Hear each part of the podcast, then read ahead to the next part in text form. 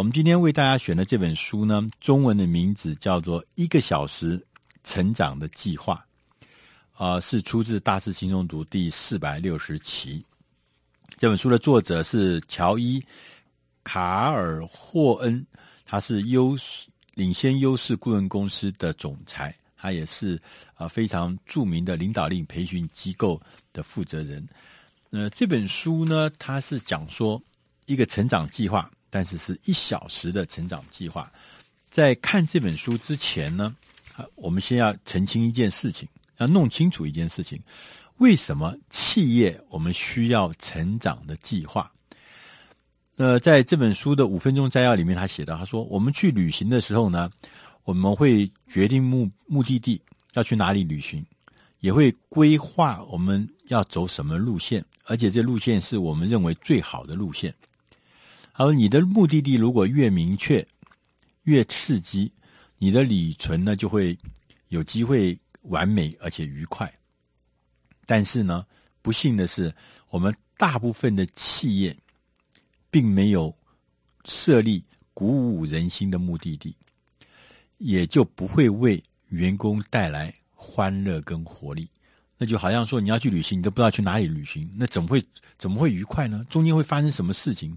所以说，你一定要给企业，就像旅行一样，要给他一个清楚而且是鼓舞人心的目的地。那在这过程中，才会给参与的员工带来欢乐跟活力。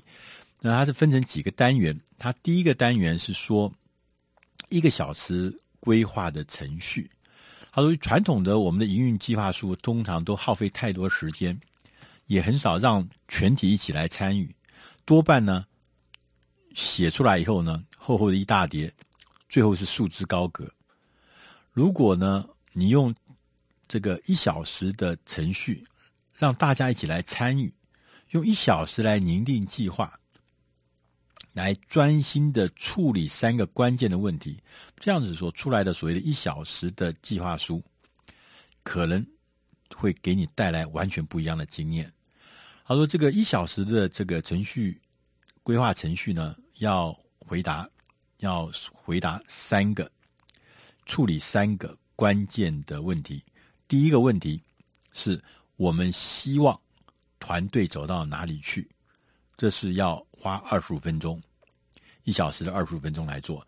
他说：“我们当然要应该知道我们未来的愿景是什么，我们的使命是什么，我们的价值是什么，我们的目标是什么，你才会让你的团队知道我们希望团队走到哪里。”第二个问题要花费十分钟来回答：我们现在在哪里？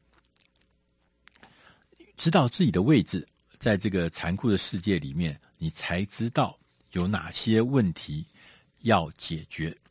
那通常呢，我们一般的公司面临的问题有八个类别：一是人力资源，你的员工的问题；第二个是实体资源，你的设备啦，或是你的实体空间的问题；第三是财务资源，就是你的资金从哪里来。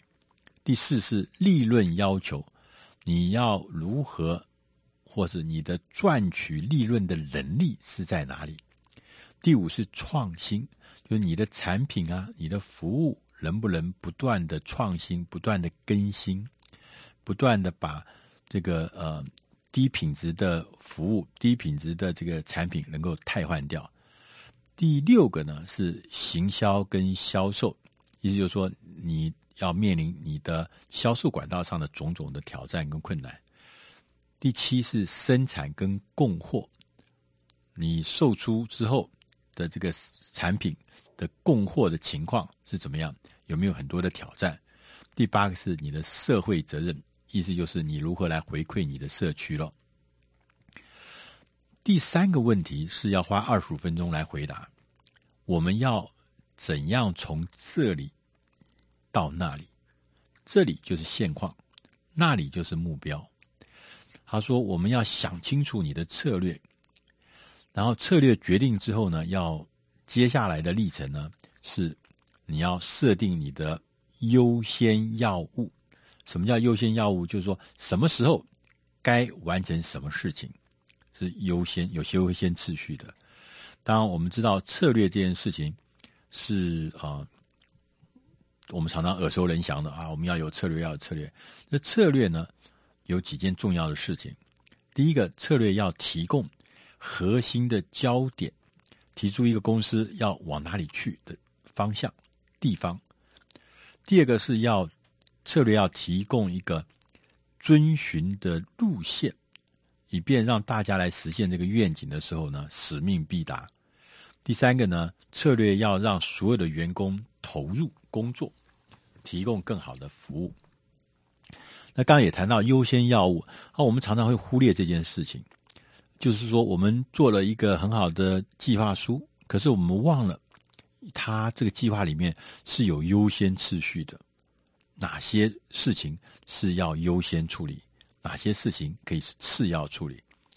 那优先的药物呢？第一个是要提供人民焦点，人们焦点，你要有焦点，是跟焦点有关，就是优先要务，让大家都知道哪些事情是重要的。第二个优先要务要提供大家机会，就是让每一个人都有机会，能够建立自信，能够强化特质。第三个优先要务是能够说明我们哪些事情。是要先采取优先的行动。那这个优先的要务，它有个基本的范本，它分成四个部分。第一个是要清楚的讲清楚，指派优先的药物是给哪一个人，谁来负责。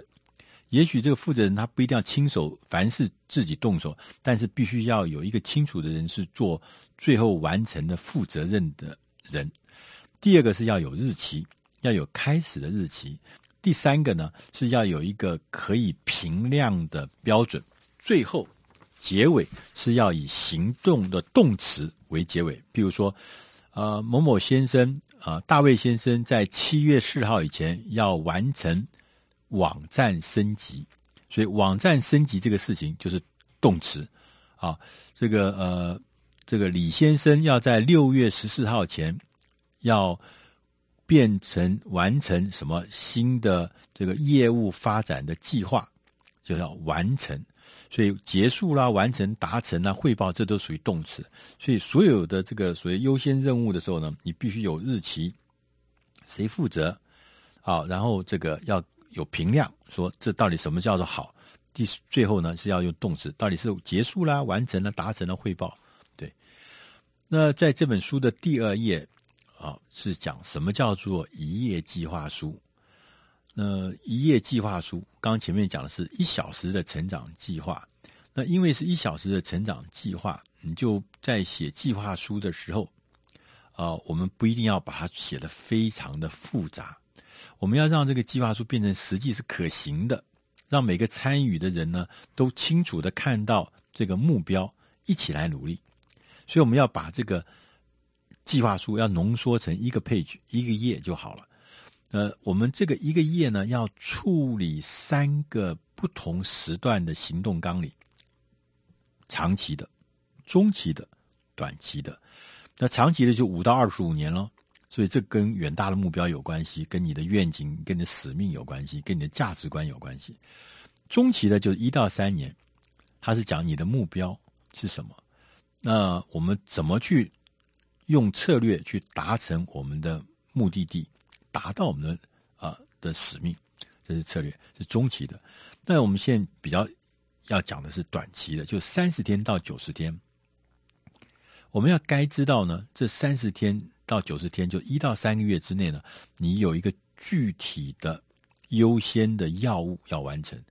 那它这个整个的操作的模式是这样的。他说：“你要一小时成长计划的操作模式是花一个小时计划，设定未来三十天到九十天的优先药物。三天到九十天，意思就一到三个月了哈。那接下来你的这一到三个月，就三十天到九十天呢，就按照你原来的计划着手开始进行推动。时间到的时候，不管是三十天还是九十天，那个计划的时间到的时候要暂停一下，要评估。”到底执行的成果对不对？好不好？要不要调整？要不要修正？然后呢，接着要给自己一个有意义的方式来庆祝进展。